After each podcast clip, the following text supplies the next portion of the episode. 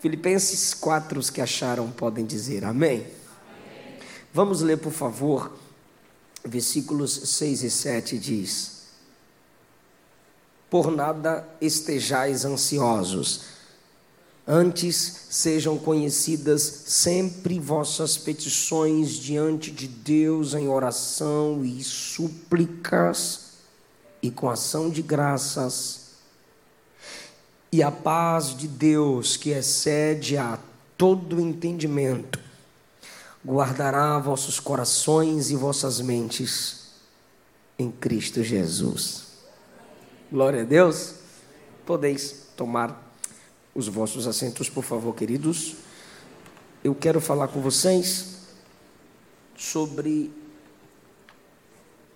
as instruções paulinas para vencermos as ansiedades da vida. Este é o mal do século. O estresse, a depressão, a ansiedade, a pressa.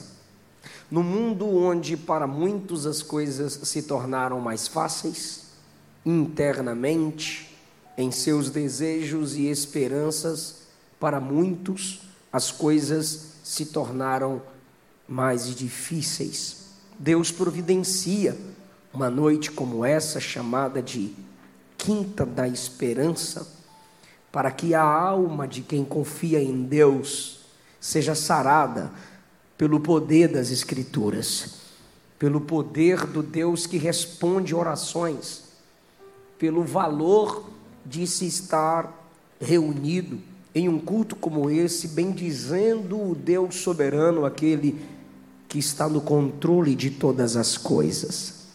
Jesus ensinou-nos no Evangelho de Mateus, capítulo 6, que de nada adianta vivermos preocupados ou anteciparmos as preocupações futuras isso não nos acrescentará nada de positivo a não ser dores, e ele conclui o seu sermão dizendo: se basta a cada dia o seu, se basta a cada dia o seu mal, para que antecipar a ocupação de amanhã hoje em sua mente?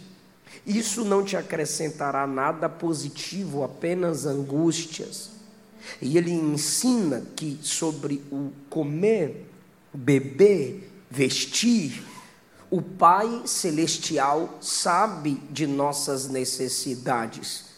E no versículo 33 do capítulo 6, Jesus disse: Busquem primeiro o reino de Deus e a sua justiça. Busquem, se entreguem, se dediquem, se submetam ao domínio de Deus se dediquem ao processo de santidade para que o que é justo seja vivido e praticado por vocês.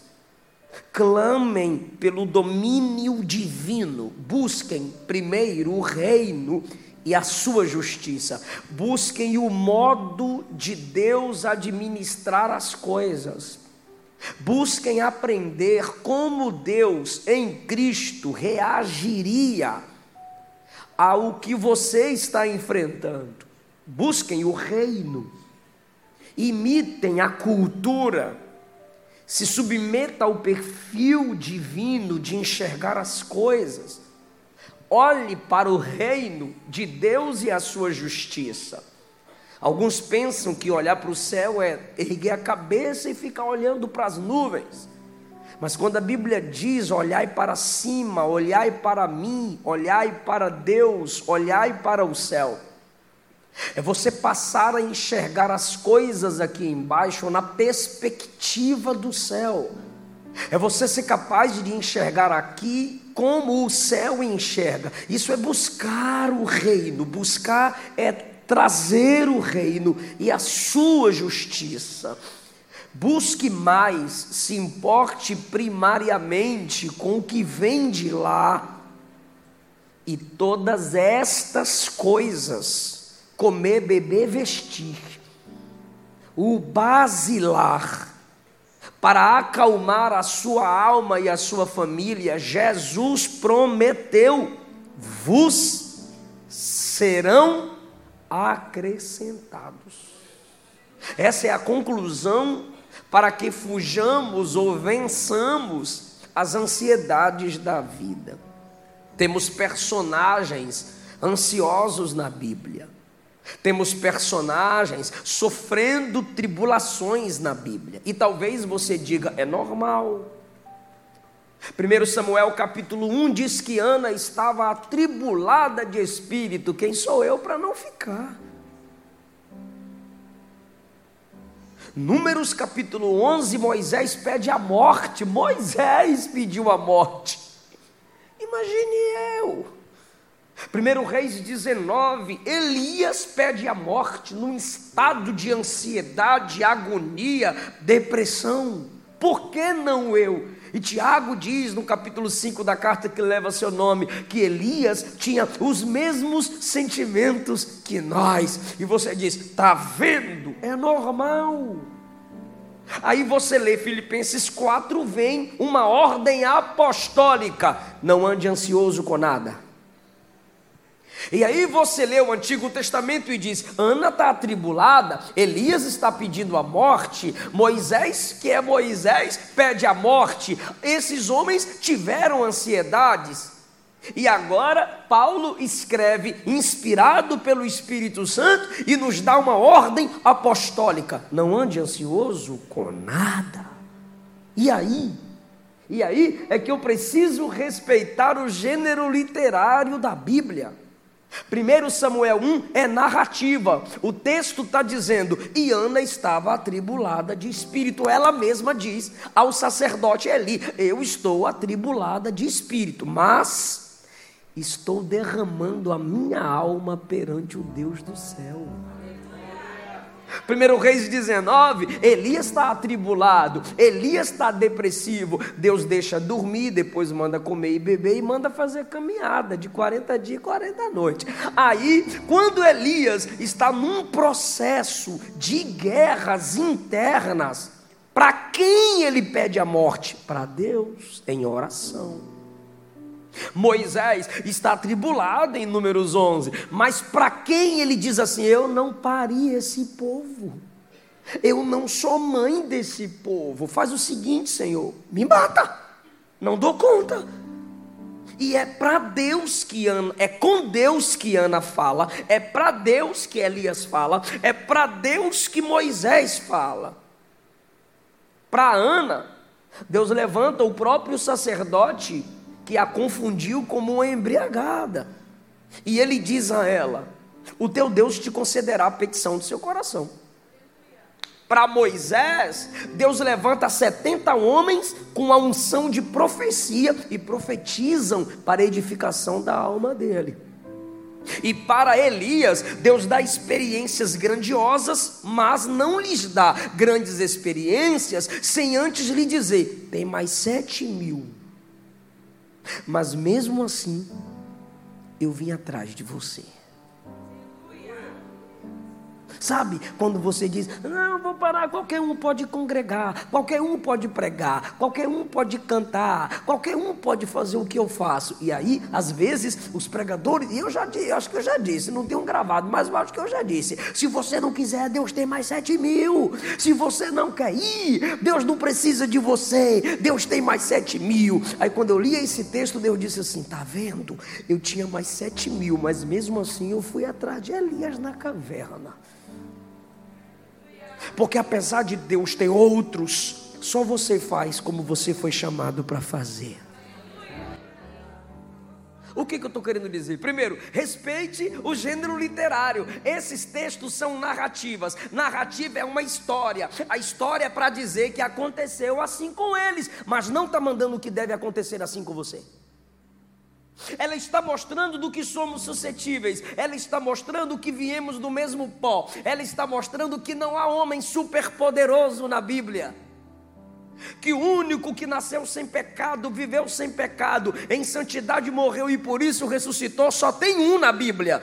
E ele está presente aqui essa noite, é o Jesus, pelo poder do Espírito, o único Santo Santo. Isso quer dizer que todos nós somos suscetíveis a falhas. Por isso que essas histórias estão dentro de uma história que é a história de Deus. A Bíblia é uma macro história cheia de proto-histórias. Essas proto-histórias são as pequenas histórias de homens que fizeram parte da história de Deus. Então, uma história é simplesmente um fato. Isso aconteceu com Ana. Ana ficou ansiosa, mas o que, que ela fez? Ela orou. Elias ficou depressivo, mas o que, que ele fez? Falou com Deus, comeu, bebeu, dormiu e fez caminhada, exercício físico. E Moisés? Moisés disse que queria desistir do povo e quem Deus fez? Quem Deus levantou? 70 pessoas para profetizarem ao redor dele. E eu? Aí você chega em Filipenses 4, Paulo diz: Não ande ansioso com nada.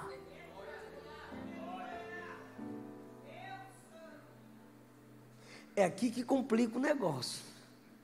Porque às vezes nós queremos judaizar para ficar mais fácil.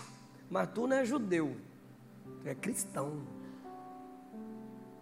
E qual a diferença, pastor? É que lá no Antigo Testamento estão nos contando histórias de hebreus, judeus, o povo da antiga aliança. O gênero literário do Antigo Testamento é narrativo, uma história foi contada. Mas qual é o gênero literário aqui? Doutrina. Se é doutrina, é ensinamento. O que se aprende se deve ser praticado. Isso aqui é ordem para você. 1 Samuel 1 não é ordem para você ficar atribulada nem atribulado como Ana. Números 11 não é ordem para você dizer assim para Deus: Eu não pari esse povo, me mata e mata eles. Não.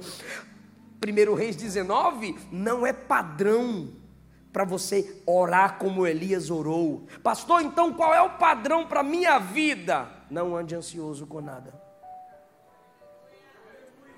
Mesmo que você, ao enfrentar as ansiedades da vida, as preocupações da vida, pode aí já estar tá me rebatendo aí, mas eu não sou robô. O pastor acabou de falar que Ana ficou, que, que, que Moisés ficou e Elias ficou. Quem sou eu para não ficar? Eles são pó, do mesmo jeito que a gente é pó. Porém, uma ordem está sendo nos dada, e quando uma ordem no Novo Testamento é dada, se chama ordem apostólica ou ordem cristocêntrica. E quer saber mais? Quer? A gente está na graça, no amor. Quer saber mais? Desobediência é pecado. Não ande ansiosa, ansioso com nada. Aí eu estou lembrando do dia que eu estava na fila para tirar o visto americano. Eu lembro do dia do nascimento desse menino, e eu andava para lá e eu andava para cá. E o texto: não ande ansioso com nada. O que que Paulo está querendo nos dizer? Isso não ande ansioso com nada. Não andeis, não permita que permaneça sendo seu estilo de vida alguém estressado, estressada, não andeis, andar na Bíblia, essas duas palavras, andar, caminho, é estilo de vida. O fato de você estar não pode se tornar sua identidade, porque você não é o seu momento. Você não é determinado pelos processos de altos e baixos. O salvo é determinado pelo que a Bíblia diz. São as palavras de Cristo, ele mesmo disse: Minha palavra é espírito e vida. É a palavra de Deus que entra em nós e molda o nosso caráter. É a palavra de Deus que entra em nós e transforma-nos conforme o seu querer. Paulo, ok, essa é a ordem. Como então eu não ser ansioso pela ansiedade? Como então eu não andar ansioso? Não ser alguém que a passo a passo estou preocupado, roendo unha, batendo porta do carro com força, chutando guarda-roupa, querendo se lançar do prédio, e qualquer luta é mudo de igreja, sai da Assembleia, vai para Batista, da Batista, vai para Universal, da Universal, vai para Católica, e daqui a pouco vai parar no inferno de tanto mudar de igreja. Eu não suporto crente, eu não suporto gente assim, eu não suporto gente assado, eu perco o sono, eu não consigo trabalhar, e é mulher, e é marido, e é filho, e é sogra. Ô oh, Senhor, tem misericórdia. Aquela agonia.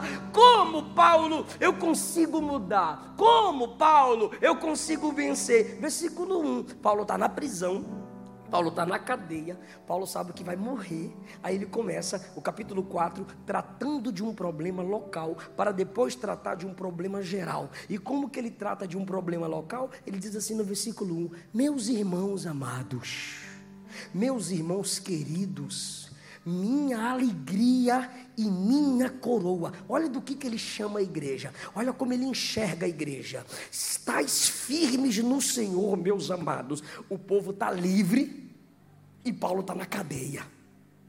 O povo anda para onde quiser andar, come o que quiser comer. Paulo só consegue andar alguns metrozinhos quadrados, acorrentado a soldado à direita e soldado à esquerda.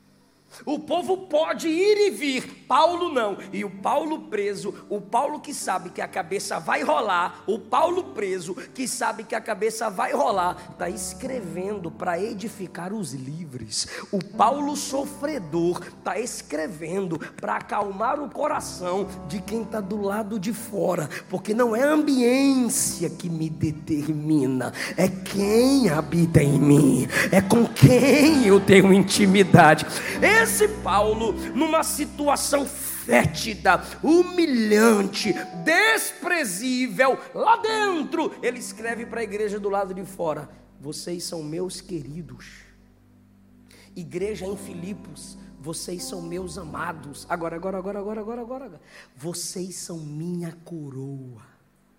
Como assim Paulo está chamando a igreja de coroa?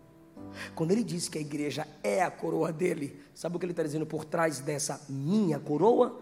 Vocês são a razão de eu ter certeza da minha coroa no tribunal de Cristo. Pastor, não estou entendendo. O que Paulo está dizendo é: eu tenho um compromisso com a igreja. Isso me dá paz. Isso me dá tanta firmeza que mesmo eu aqui, sabendo que eu fui bênção para vocês, Ganhei Epafrodito para Jesus, Epafrodito ganhou vocês para Jesus, e Epafrodito aprende de mim para ensinar para vocês. Eu tenho um compromisso com vocês que é a igreja. Irmão, eu estava ouvindo uma aula de um pastor calvinista sensacionista reformado. Só se é reformado é quase tudo isso. Marcos Graconato. E ele dando uma aula enquanto eu estudava, ele disse assim: eu nem lembro mais a aula, mas eu lembro desse testemunho. Ele disse assim: Uma moça, diante de um psiquiatra, pediu ajuda. Quais os meios que eu posso usar para que minha alma seja socorrida? E o psiquiatra ímpio disse: Você conhece as igrejas dos crentes? Você já foi num culto de crente? Conheço. Ele disse: faça parte do grupo dos crentes. Vai onde tem crente fazendo culto. É bom para a alma. Paulo na cadeia sabe que a cabeça vai rolar. Por que, que você está firme, Paulo? eu tenho um compromisso com a igreja. A igreja é minha alegria. A igreja tem um povo que me ama e que eu os amo. A igreja é a garantia da minha coroa. Por que, que Paulo disse que a igreja é a garantia da coroa dele? Sabe por quê? Porque ele trabalha na igreja. Ele é uma bênção para a igreja. Ele se esforça para ver a igreja crescer, para que a igreja não desista. Olha o que, que ele faz no versículo 2: Rogo a Evódia e a Sintique, que sejam de um, mesmo, de um mesmo modo de pensar em nosso Senhor. Duas irmãs que estavam brigando na igreja. Toda igreja tem os crentes encrenqueiros. E o diabo também vai lançando uma sementezinha, sempre para tirar a paz da igreja. Só que Paulo, na cadeia, a cabeça vai rolar, mas ele está preocupado com a paz na igreja. Ao invés de ficar falando, ai, a igreja tem muita briga, a igreja tem muita contenda, eu desisto da igreja porque tem muita confusão. Não, ele se torna uma bênção para ser um instrumento de paz entre duas irmãs que não estavam em paz. Aí ele fala no versículo 3: A ti, meu companheiro, que deve ser o Epafrodito, ajude essas irmãs. Ele não toma partido, ele pede auxílio para que essas duas irmãs tenham paz na igreja. Ajude essas irmãs porque trabalharam junto comigo no evangelho com Clemente e com os meus assistentes. Ele está dizendo: essas irmãs têm história com Deus, essas irmãs trabalharam muito comigo na obra, elas não podem continuar sem se falar, elas não podem continuar dando indireto uma para outra, elas não podem continuar bloqueando a outra no WhatsApp, elas não podem ficar ocultando a outra nos stories, elas têm que se perdoar, se amar, caminhar juntos. Olha Paulo preocupado com a igreja, olha Paulo sem poder ajudar, mas achando achando alguém para ajudar a igreja. Irmão, quer achar gente para falar mal da igreja? Precisa procurar muito, não. Quer achar gente para detonar a igreja? Não precisa procurar muito. Agora, irmão, se você quer ser alguém com a alma sarada, com a alma feliz, tenha compromisso com o povo de Deus. Ajude a igreja do Senhor. Faça parte desse grupo que não é um grupo de pessoas perfeitas, mas mas é um grupo de pessoas que se esforçam, dependem da graça e estão clamando por ajuda. E Deus vai levantando uns para que ajudemos uns aos outros. Ele me levanta para te ajudar, ele te levanta para me ajudar. É o que Paulo está fazendo. Assim Paulo controla a sua ansiedade. Ele é ser humano, ele teme, mas desse jeito, um compromisso com a igreja local, cuidando, cumprindo o seu propósito, porque tem gente ansiosa, depressiva, preocupada, porque está trabalhando fora do propósito de Deus para a sua vida, ou não se coloca dentro de um propósito divino de ajudar. E você sabe que quanto mais ajudamos pessoas, somos sarados. Quanto mais curamos pessoas, somos curados. Segundo aos Coríntios capítulo 1, Paulo disse que nós sofremos para consolar consolar com a mesma consolação que recebemos do Senhor. O sofrimento da experiência e o consolo de Deus te ergue para você erguer outras pessoas. Então tá cheio de gente aqui, porque numa quinta-feira um culto tá lotado assim, é a unção de Deus na vida da liderança dessa igreja e também a necessidade de muita gente, a dor na alma de muita gente. Tá doendo, Está complicado, mas você chegou aqui porque você acredita no poder dessa comunidade.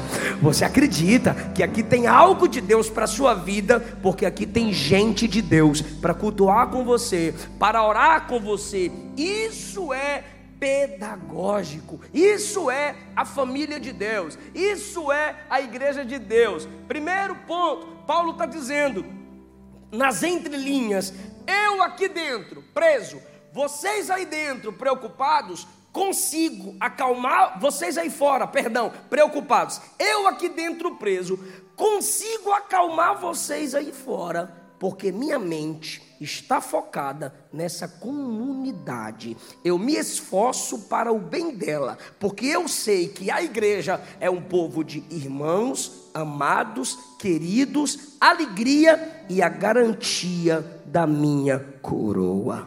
Olha o que ele diz no 4: se regozijem sempre. É o, é o segundo ponto, é a segunda lição que Paulo está dizendo para você não andar sempre ansioso. Aí você tem que se alegrar sempre. Espera aí, pastor, eu, eu não posso andar sempre ansioso? Não. Então, o que, que eu tenho que fazer? Se alegre sempre. E olha o que, que ele está dizendo: se regozije. É uma alegria interna, é uma busca por um prazer que vem de Deus para dentro. Regozijai-vos sempre Porque o sempre ocupe a sua mente com esse tipo de alegria. Em quem? No Senhor.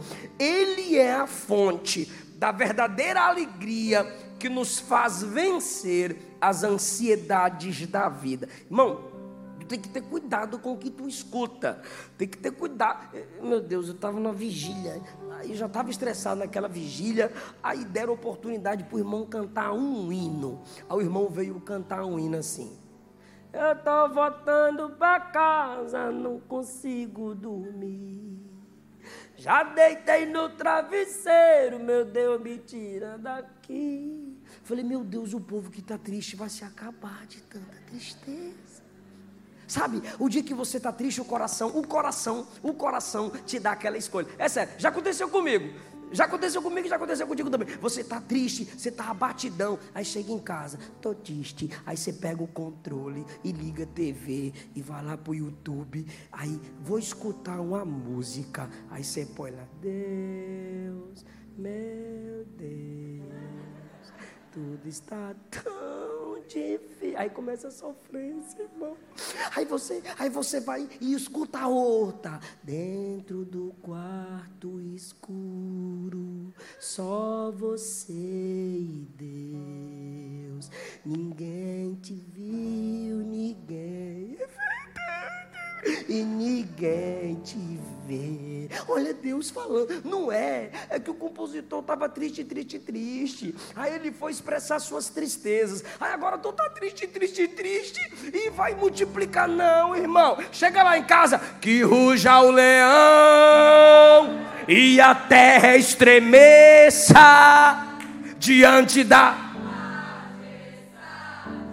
de Jesus. Pastor, e se for assembleanossauro? Soldados somos de Canta, irmão. E campeões da. É, irmão, por quê? Você fica gostando, né, tecladista? Você fica ouvindo essas coisas para baixo e você se derruba mais. Isso acontece muito com a Luana. A Luana chega triste e tal. Eu falei, o que, que foi? A menina, as amigas. Não, eu coloco logo um sonzão, uns forró gospel. Bora dançar aqui, bora, bora dançar. Bora, bora tomar um banho gelado. Bora correr na rua com os cachorros. Bora andar de bike. Regozijai-vos sempre no Senhor. Ou seja, naquilo que não quebra os princípios divinos. Assiste o Cláudio Duarte. Vá sorrir. Passa rasteira na esposa e joga na cama.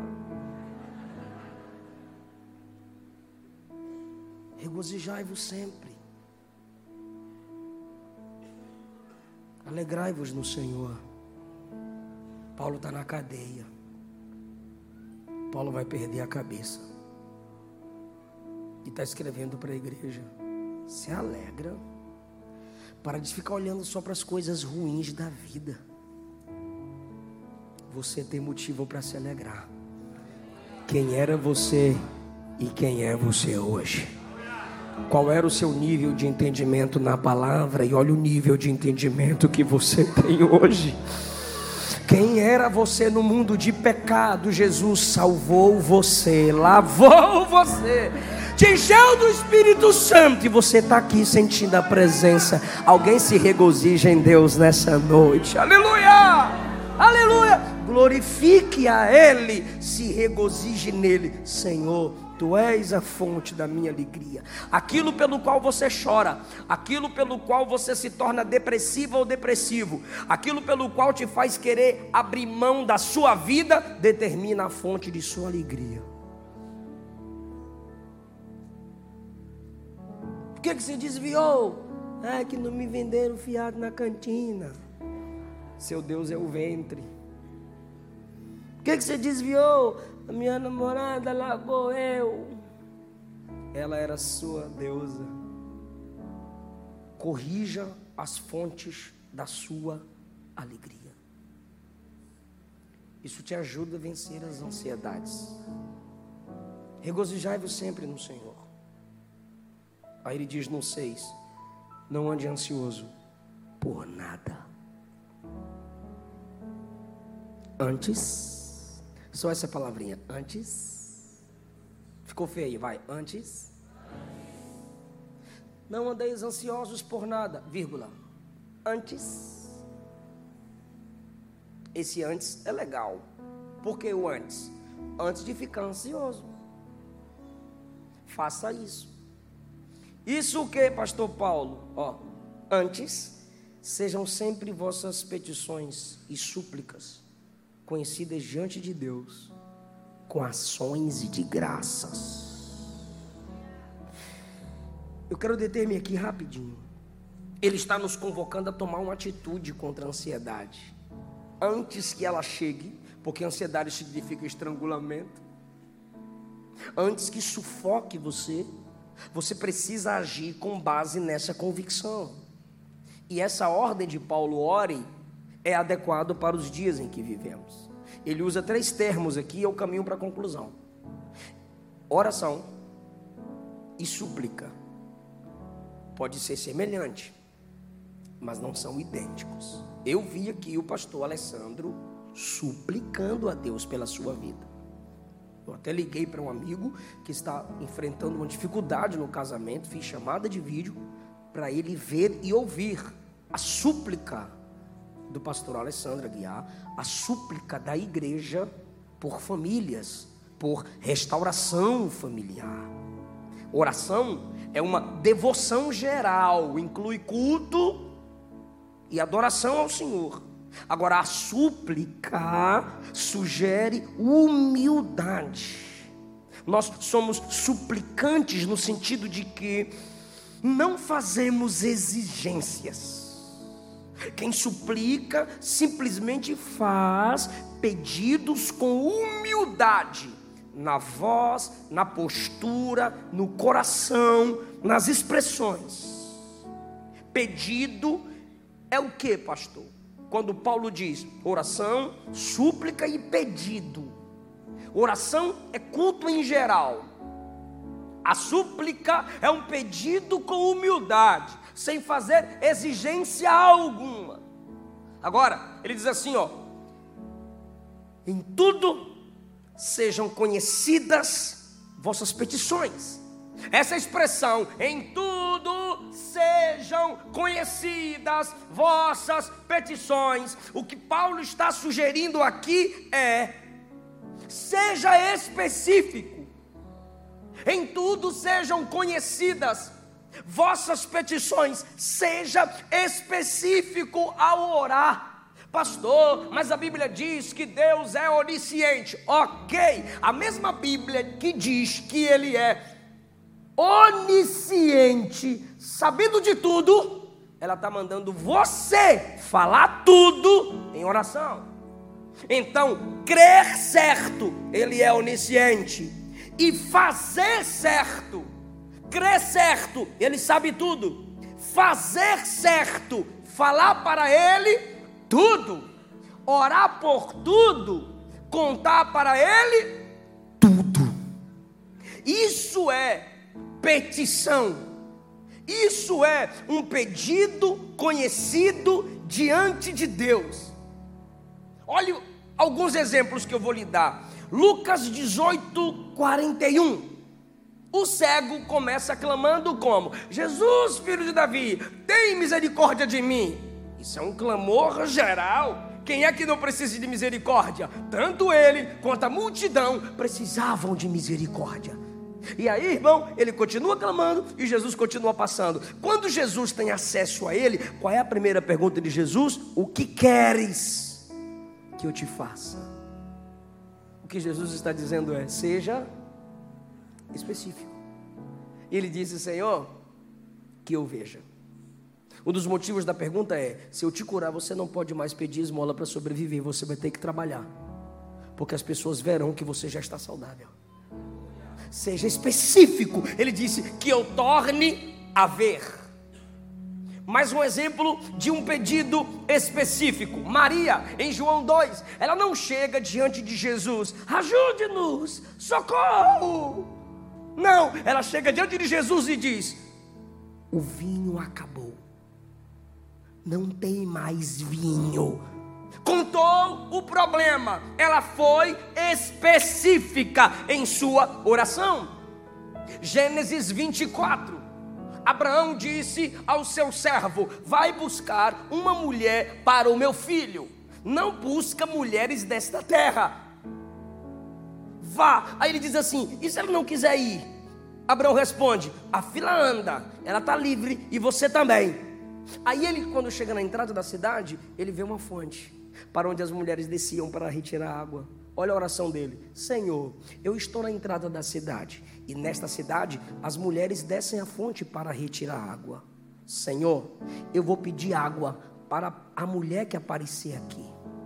Se ela me der de beber e oferecer água aos camelos, esta será a mulher que se casará com o filho de meu senhor Abraão.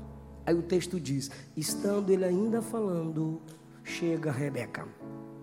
Não era feminista, estava trabalhando. Ela vem com o cântaro, desce até a fonte. Quando enche o cântaro e está subindo, ele vai até ela e diz assim: Dá-me água. Ela disse: Bebe, meu senhor. E quando ele acaba de beber, lembra da oração dele? Quando ele acaba de beber, ela disse: Eu também vou servir aos camelos. Quando ela vai servir água aos camelos, ele está de joelho, agradecendo a Deus, porque seu pedido específico foi atendido. Igual a Luana, a Luana me conheceu quando eu preguei na igreja que ela congregava, a minha esposa, só que ela estava representando o Irã no congresso de missões. Então só os olhos estavam de fora. O pastor mandou que ela me buscasse na porta. Olha que pastor inteligente. Ela me buscou. Eu andava com a pastinha. Ela pegou minha pastinha. Igual o obreiro que pegou minha Bíblia e colocou ali antes que eu chegasse. É muita honra, uma recepção carinhosa. Ela pegou minha pasta. Eu falei, oxe, a irmã pegou minha pasta. E ela foi na frente, eu fui seguindo-a. Ela apaixonou, eu não. Ela me viu. Eu não a vi. Ela orou três anos e meio para eu gostar dela. Como assim, pastor? Ela orou, Senhor, traz ele aqui na minha igreja e que ele tenha olhos para mim. E por que ela não tirou aquele negócio da cara dela? Ficou o culto todo com aquele negócio na cara. Eu nem aí para Luana. Voltei para Brasília, morava em Brasília. Ela morando em Goiânia. Três anos e meio orando, Senhor, traz ele aqui. Senhor, traz ele aqui. E fazia cartas para Deus. Três anos e meio depois eu fui pregar, na virada de ano, na igreja dela. Aí eu a vi, irmão. Aí o pastor percebeu que eu estava, né? Dando as investidas assim, pelo olhar.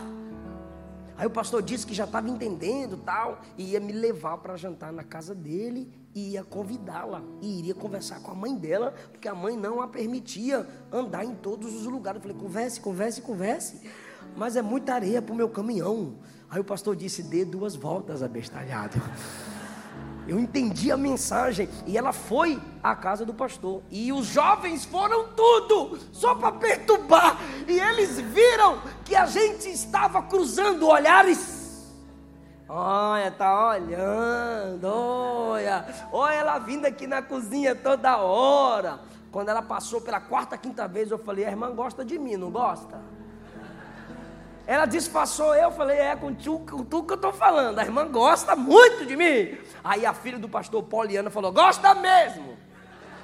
Vai fazer quatro anos que ela ora para Deus te mostrar para ela. Falei, nem precisou Deus mostrar, eu já estou vendo. Aí eu dei o ultimato, eu falei, se gosta, fala logo. Que crente não namora para casar, casa para namorar. Ó, apressando o negócio. Aí ela, calma, não conheço seus pais, não conheço sua família. Aí o povo, tome. Falei, não, mas você está me entendendo. Aí ela, mas eu fiz uma carta para Deus. Aí eu falei, cadê a carta? Aí eu desanimei. Cadê a carta? Aí ela puxou a carta da Bíblia.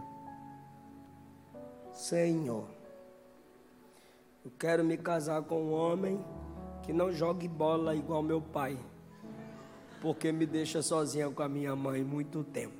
Falei, eu nem sei jogar bola lá na igreja, era pecado. Onde eu congregava era pecado jogar bola. E ela leu o segundo pedido, que, que goste de andar de terno e gravata. Aí eu. Falei, é eu. O terceiro ela já estava rindo, que não seja muito maior que eu. Falei, aí vaza, está confirmado, vaza. Pedidos específicos. Às vezes você tem dificuldade de expressar, mas tem facilidade para escrever. Você escreveu o seu pedido e o pastor, com a equipe, pega os seus pedidos específicos e ora. Salmos são orações com pedidos específicos.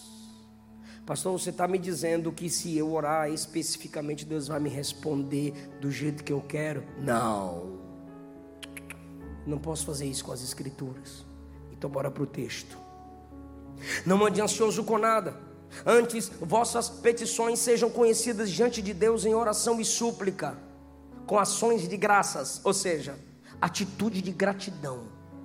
E o resultado, está no versículo 7: a paz de Deus, que excede toda explicação, dominará os vossos corações e guardará as vossas mentes em Cristo Jesus.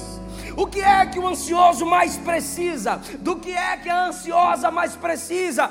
Paz, domínio próprio, tranquilidade. E o texto está dizendo: ore, fale tudo com Ele, e a paz de Deus vai preencher a sua mente, vai preencher seu coração. Alguém recebe paz de Deus nessa noite? É isso que o texto está garantido. Pastor, por que, que eu tenho que orar especificamente? Primeiro, porque a Bíblia está mandando, obedeça. Segundo, porque ela garante resposta, a paz de Deus. Ele pode dizer não, mas você vai receber o não em paz. Ele pode ficar em silêncio, mas você vai compreender que Ele está no controle, e o silêncio dele quer dizer: Ele está trabalhando, Ele está vendo, Ele está preparando algo melhor. Eu confio nesse Deus. A oração específica faz você entender que sua oração foi séria. Porque se você não é específico, você ora e no meio da oração, ó oh Deus, perdoa os pecados do Espírito Santo. Porque a oração não foi séria. Mas quando você especifica sua dor, sua necessidade, você está dizendo: Deus, eu estou ligado porque que eu estou aqui. O caso é sério. Segundo, quando suas orações são específicas, você está tendo uma oportunidade de ter uma experiência pessoal. Como assim, pastor? Lembra da Luana? Ela especificou como queria o maridinho dela e veio igualzinho. Claro que tem uns defeitos que Deus não revelou. Aí veio igualzinho e ela agradece a Deus. Você já ouviu ela cantar aqui? Além do que sonhei meu Deus realizou. Ou seja, irmão, quando você ora de modo específico, você está tendo a oportunidade de abrir a boca lá na frente e dizer: Eu orei e ele respondeu, ele vive, ele escuta, ele é Deus que responde a oração. Eu tive uma experiência pessoal, eu orei, eu clamei, eu fiz um propósito e eu tenho um testemunho meu para contar. Chega de só contar testemunhos dos outros, eu tenho uma experiência própria. Faz isso, irmão, e a paz de Deus guardará o seu coração e o seu entendimento. Posso ler só mais um versículo? Posso? Diga amém. Fique em pé. Esse aqui eu vou ler com tu em pé. Diga a paz de Deus. Guardará minha mente e o meu coração. Se eu orar por tudo. Olha a segunda coisa que ele promete. Versículo 8. Meus irmãos, no que é verdadeiro, no que é sóbrio, no que é justo e puro, no que é amável e excelente, em ações honrosas e dignas de louvor, nisto pensai palavra é o filtro. A boa pregação é o filtro. O louvor bíblico é o filtro. Uma igreja séria é o filtro para você entender que sua mente não é lixão. Deus guarda seu entendimento no sete, mas Ele te responsabiliza em guardar seus pensamentos no oito. Porque você não é bebê, você tem que aprender a vigiar com o que escuta, com o que vê, com o que assiste, com seus diálogos, com suas leituras. O que aprendestes, recebestes e escutastes, praticai. Saia daqui exercendo essa mensagem. Vou aumentar meu compromisso com a minha igreja. Vou cuidar da minha igreja, porque aquela é a comunidade que cuida de mim, cuidou do meu avô, cuidou da minha mãe, cuidou de alguém no meu lar, cuidou de um amigo meu, e vai ser bênção para minha geração futura, vai ser bênção para os meus filhos. Saia daqui praticando a palavra. Saia daqui dizendo: Eu vou ouvir música que me põe para cima, que me fala quem eu sou em Deus. Eu vou dançar com a minha esposa. Eu vou rir para a vida. Eu vou dar glória a Deus alto quando eu estiver dirigindo. Se regozije sempre no Senhor. Saia daqui e tente, se esforce para praticar a palavra. Saia daqui e antes de dormir, ore. Se perder o sono na madrugada, não vá assistir Netflix. Ora, clama, pede, conta tudo para Ele. Praticai o que aprendestes. E o resultado? E o Deus de paz será convosco.